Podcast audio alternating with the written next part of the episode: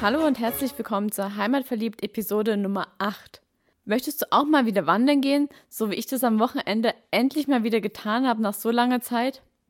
Und hast du vielleicht keine Lust, das alleine zu machen, sondern würdest lieber mit einer Gruppe gehen, mit einer Gruppe von Leuten, die so in deinem Alter sind, vielleicht zwischen 30 und 50, mit einem ausgebildeten Wanderführer, der die Route kennt, dem du einfach entspannt hinterherlaufen kannst, der sich um alles kümmert, der dir ein bisschen was erzählt unterwegs, der den Weg kennt, der weiß, wo man sich am besten trifft und wie man am besten auch wieder nach Hause kommt. Dann bist du beim Ü30-Wandern vom Schwäbischen Albverein genau richtig. Und ich habe für diese Episode die Geschäftsführerin der Heimat- und Wanderakademie Baden-Württemberg interviewt und Sie ist auch die Verantwortliche beim Schwäbischen Albverein für das Ü30-Wandern. Und was es damit alles auf sich hat, was es gibt und was so die Qualitätskriterien für Ü30-Wandern sind, das habe ich sie mal gefragt.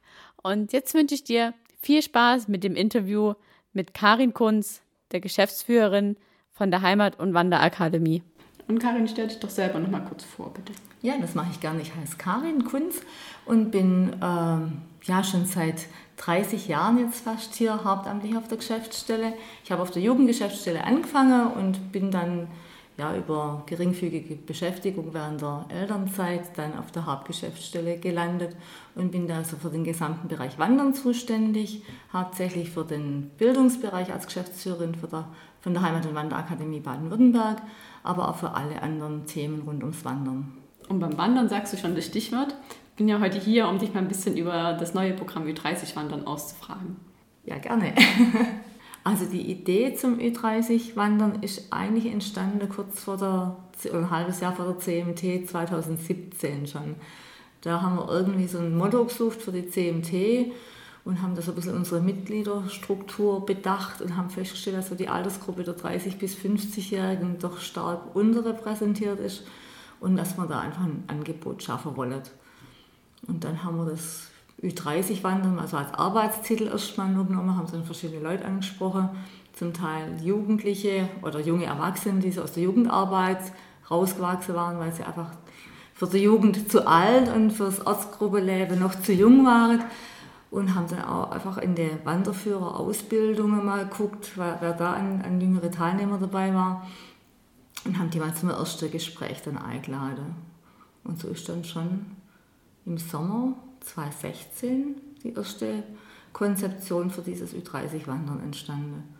Genau, da war ich ja auch dabei. Genau, da warst du dann kurz vor, genau, da warst du kurz vorher da bei diesem Aktionstag Gesundheitswandern dabei. Und da haben wir dich gleich auch mitgecasht. so ist es beim Alpha. Genau. Kleiner Finger und gleich. Und sofort ist man mit Haut und Haar. ja, und dann ist zur CMT 2017 das Programm dann auch gedruckt Vorschläge. Da haben wir dann auch schon das Logo entwickelt gehabt, haben da auch schon diese ganze Postkartenmotive uns ausgedacht. Ja, und dann ist das so langsam in die Gänge gekommen. Oder eigentlich relativ zügig in die Gänge gekommen, wenn man so. Also ich erinnere mich 2017 ja. auf der CMT waren ja die Hefte sehr begehrt mit dem genau, Programm. Genau, genau. Da drin hatten wir dann wie viele Wanderführer und wie viele Wanderungen? Da hatten wir 17 Wanderungen, 10 Wanderführer, Wanderführerinnen, und am Ende des Jahres waren es dann 295 Teilnehmer, die an diesen Touren mit dabei waren. Und dann haben wir es einfach wild verteilt und äh, auch bei den Wanderungen dann immer dafür geworben und konnten dann sogar am, im Sommer, als wir dann mit dem neuen Programm angefangen haben, für 2018, hatten wir dann schon 20 Wanderführer, die mit 24 Touren jetzt dieses Jahr an den Start gehen. Okay, und was gibt es da für Wanderungen? Da gibt es eigentlich das klassische Wanderprogramm bis hin zu sportlichen Wanderungen. Da gibt es Wellnesswanderungen, Feierabendwanderungen, Pilgerwanderungen, kulinarische Wanderungen, also wirklich ein ganz breites Spektrum. Und das wird auch oft verwechselt, das Ü30-Wandern denken viele, das sind hauptsächlich sportliche Wanderungen. Aber so ist es nicht gemeint. Dafür gibt es ein eigenes Programm, ein Flyer mit sportlichen Wanderungen. Das Ü30-Wandern lebt wirklich davon, dass Menschen aus gleichen Lebenswelten, aus der gleichen Altersgruppe einfach miteinander unterwegs sind. Der sportliche Anspruch steht da gar nicht im, im Vordergrund.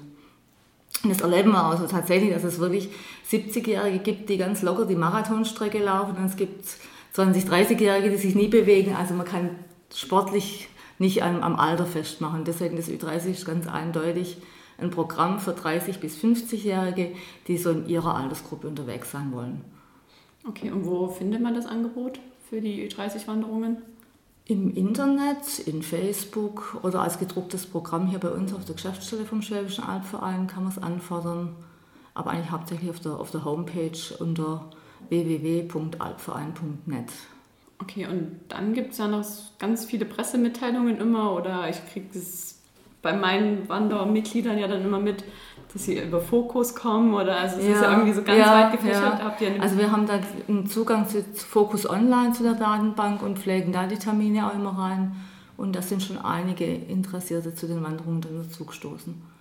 Und sonst über Mund-zu-Mund-Propaganda, die Wanderführer laden ihren Bekanntenkreis ein und das spricht sich so langsam rum. Und es ist auch schön, dass einfach die, die Ü30-Wanderführer auch so ein bisschen jetzt ins Vereinsgeschehen reinkommen, an Seminaren teilnehmen und auch da einfach ein bisschen ihre Anliegen mit einbringen können. Das finde ich auch ein unheimlich schöner Effekt von der ganzen Geschichte. Kann ich nur bestätigen. wo kam die Idee so ganz initial mal her? Ich glaube, das war die Heidi Müller und die, die Frau Schramm, die ja immer bei der CMT äh, dabei sind an diesem ersten Wochenende, wo immer Schwerpunktthema Wandern und Fahrradfahren ist da ist einfach von der Geschäftsstelle schon immer ein Infostand und da werden wir auch schon seit vielen Jahren immer angesprochen, was der Altverein für Angebote hat und da ist einfach 2016 das Thema, was gibt es denn für uns junge, erwachsene Wanderer, was habt ihr denn da im Angebot? Und da hatten wir zu dem Zeitpunkt die Wandertage Heimat erleben, die aber doch auch eher wieder von 50 plus Generation angenommen wird. Nicht gezielt Altlager, sondern das ist einfach so das Publikum, das beim Alpverein einfach dominiert, das muss man einfach so sagen. Und äh, also ist der Schwäbische Albverein ein Vorreiter mit dem Ü30-Programm. Ich habe gehört, das soll über den Deutschen Wanderverband noch ein bisschen gestreut werden. Ja, das, die, die finden das alle ganz toll, aber ich glaube, wir sind der einzige Gebietsverein, der jetzt eben unter dem Dachverband vom Deutschen Wanderverband das Ü30-Wandern macht. Wir haben das letztes Jahr schon bei der Bundesfachwartetagung erzählt und alle waren ganz begeistert. Und wir wollten auch ganz spontan, dass das ganz schnell die, nächsten, die anderen auch bis, bis 2018 schon umsetzen. Aber das ging nicht so schnell. Also ich glaube nicht, also zumindest nicht als Programm vereinzelt vielleicht, aber nicht als, als Programmheft oder so.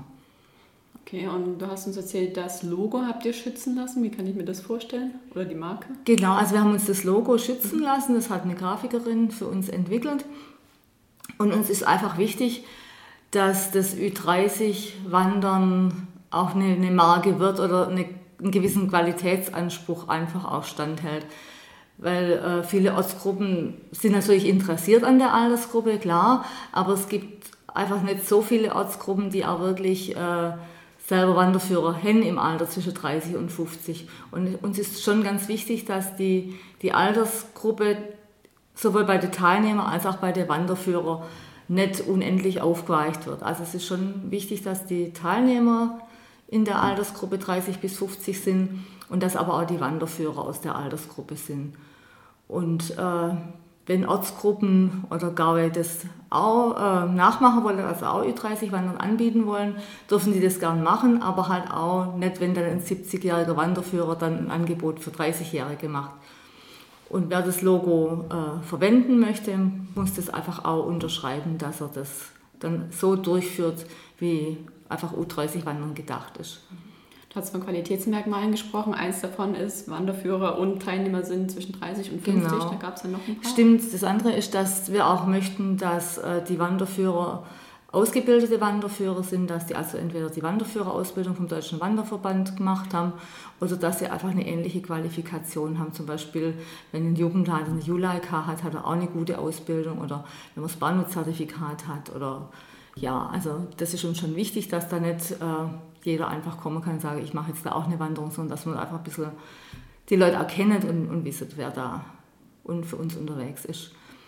Und vom Inhalt her, wie schon vorher gesagt, mit dem sportlichen Wandern, das steht wirklich gar nicht im Mittelpunkt, sondern es müssen einfach schöne, interessante Touren sein. Das lernt man ja auch in der Wanderführerausbildung, wie man eine Tour so macht, dass es zum Event, zum Erlebnis wird. Und das soll einfach das gemeinsame Erleben soll im Mittelpunkt stehen. Gerne auch was Kulinarisches, gerne auch was ein Bildungsthema, dass man zum Beispiel einfach die, unsere Kulturlandschaft erklärt, dass man unsere Heimat kennenlernt, dass man nicht so gedankenlos durch die Landschaft läuft, sondern dass man einfach auch erleben kann, wie schön unsere Heimat ist. Das ist auch ganz wichtig. Schön. Und Karin, du bist ja Geschäftsführerin von der Heimat- und Wanderakademie. Mhm. Hast jetzt schon mehrfach so die Wanderführerausbildung angesprochen. Leichte einfließen lassen. so, kannst du da mal kurz zusammenfassen, was so eine Wanderführerausbildung beinhaltet? Ähm, die Wanderführerausbildung soll einfach Menschen qualifizieren, äh, sich mit Gruppen draußen zu bewegen. Das, da gehört zum einen natürlich das, der große Themenkomplex, wie finde ich den richtigen Weg dazu. Da muss man eine Karte interpretieren können, muss anhand der Karte auch berechnen können, wie lange man dann für die Strecke braucht. Man lernt auch mit dem Kompass umgehen, wobei das jetzt nicht so oft äh, eingesetzt wird, aber es ist auch schön, einfach die, die Technik zu kennen, um einfach auch zu wissen, wie so eine Karte aufgebaut ist und wie man sich draußen auch orientieren kann, wenn mal äh, sonst keine Hilfsmittel da sind. Und dann natürlich dieses ganze heimatkundliche Thema von Geschichte über Baustile, über Naturschutzrecht, über Ökologie, alles Mögliche, Vor- und Frühgeschichte. Also es sind wirklich ganz vielfältige Themen einfach rund um unsere Heimat. Und dann aber als drittes noch der große Komplex, äh, wie führe ich eine Gruppe, da gehört Rhetorik dazu, Kommunikation, Erlebnispädagogik, so die ganzen Sachen. Also es ist wirklich eine, eine umfangreiche Ausbildung, das dauert, sind 80 Unterrichtseinheiten von jeweils einer Stunde. Das kann man entweder als Wochenendkurs machen an, an fünf Wochenenden oder als Kompaktlehrgang in einer Woche mit einem Abschlusslehrgang der Abschlusslehrgang beinhaltet eine Prüfung, das muss man auch gleich dazu sagen, äh, mit Multiple-Choice-Test und einer praktischen Übung. Aber die Rückmeldungen sind immer, dass es unheimlich viel Spaß macht, dass man unheimlich viel lernt, nette Leute kennenlernt. Also der Prüfungsteil am Schluss stört das Gesamtbild eher nicht. Das haben wir ja beide erlebt. Und können genau, wir können das bestätigen. Ja, jetzt haben wir so ein bisschen was erzählt über die E30-Wanderung und dass die Wanderführer super qualifiziert ausgebildet sind. Kannst du so ein paar Touren für dieses Jahr rauspicken, um den Leuten das ein bisschen schmackhaft zu machen? Was sie dieses Jahr so erwartet? Außer mein Touren natürlich. Deine Touren natürlich, die sind immer die Wellness-Pilgertouren, sind immer sehr gefragt.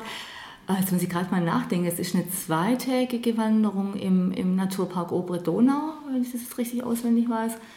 Das machen der, der Florian und der Sebastian. Das sind zwei, äh, aus dem, die aus dem Jugendbereich kommen. Und das ist der Naturpark Oberdonau ist ein, ein unheimlich schönes Wandergebiet. Da hat es Felsen, da hat es die Donau, da hat es das Wanderheim Rauerstein. Ist also wirklich eine unheimlich schöne Landschaft, wo man ganz viel erleben kann. Die zwei waren letztes Jahr im, im Lautertal mit einer zweitägigen Tour unterwegs und die Teilnehmer waren da auch ganz begeistert von der Führung und von, von der Landschaft. Was machen wir noch? Das Bier, Biermuseum war schon, das habt ihr schon versäumt. Gibt es vielleicht nächstes Jahr nochmal? Das gibt es vielleicht nächstes Jahr nochmal, genau, das war im März. Die Jasmin macht eine Kombination von Wandern und Yoga, das ist in, in der Nähe von Albstadt. Da kommt die Jasmin her, kennt sich da super aus und die ist Fitnesstrainerin und hat mit mir zusammen die Wanderführerausbildung gemacht und möchte einfach dieses äh, Yoga in der Stille, in der Natur und das Wandern miteinander verbinden. Finde ich auch ein ganz spannender Ansatz. Eine Schneeschuhtour hatten wir auch schon, da müsste auch bis nächstes Jahr wieder warten. Tja, und alles weitere. Und alles weitere kann man im Programm, man entdecken. Genau. und online nachlesen. Genau. Und wir haben immer noch so drei Standardfragen, die wir gerne jedem unserer Interviewgäste stellen. Mhm. Und wenn du vom Schwäbischen Albverein kennst dich ja sicherlich bestens aus in der Region. Die erste Frage ist nämlich, was ist dein Geheimtipp in der Region? Wie groß darf ich die Region sehen? Unendlich groß? Ja, Baden-Württemberg. Ah, ja, ja, dann ist kein Problem. wenn das unendlich ist. nee, ich dachte jetzt, ja, vielleicht hier um Stuttgart rum.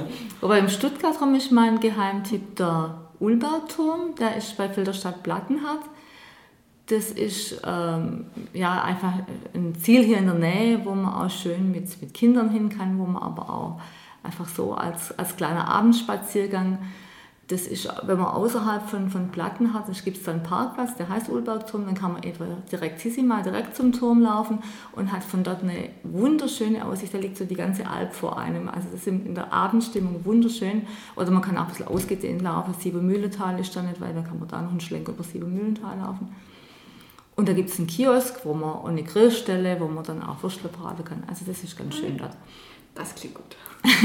Willst du mal hingehen? Ja. und die zweite Frage ist, wenn du mal nicht hier bist, sondern in der Ferne, was vermisst du am meisten? Was ich am meisten vermisse, na, die Schwäbische Alb vermisse ich schon, wenn ich nicht da bin. Ich sehe so, also ich wohne im Scharnhauser Park, das ist Ostfildern, und auch von dort aus sieht man immer so ganz schön den Alp drauf und das ist so ein, ja, so ein vertrauter Anblick, den ich schon vermisse, wenn ich da mal länger weg bin. Und natürlich auch ein so gutes schwäbisches Essen, ist ja klar, Spätzle und Maultaschen und so. Schön. Und ich bin ja nur reingeschmeckt und lerne gefühlt jeden Tag ein neues schwäbisches Wort. Darum frage ich jeden meiner Interviewgäste, was ist dein Lieblingswort im Schwäbischen, was du uns jetzt beibringen kannst? Breschlingsgeselz. Ja, das, ist ja Das hast du bestimmt schon oft gehört. ich. Muggesegele. Das habe ich schon gehört, könnte ich jetzt aber nicht übersetzen. Soll ich dir das übersetzen? Eine winzig, winzig, winzig Kleinigkeit. Also ein Muck ist äh, eine Fliege und ein Segele ist das, was so die Männer haben. Und Okay. ein Muggesegele ist einfach das von der Muck, was, also was die männliche Muck von der weiblichen Muck unterscheidet. Okay. Und in welchem Zusammenhang sagt man das? Was, was ganz wenig. Da ist nur ein Muggesegele in dem Glas drin oder so. Im Muckesäckele Brechtlingsgesetz übrig. Zum, zum Beispiel, ah, ja. genau. Brechtlingsgesetz ist übrigens Erdbeermarmelade. Genau. Ja, schön. Dann fällt dir noch was ein, was du unseren Hörern mit auf den Weg geben möchtest. Ja, kommt zum Schwäbischen Albverein und wandert mit uns. Mit uns wandern ist viel schöner als allein durch die Gegend latschen. Das sehe ich auch. so. Wunderbar, Karin. Dann danke ich dir für das Interview. Sehr gerne. Ich bin gespannt, was du draus machst.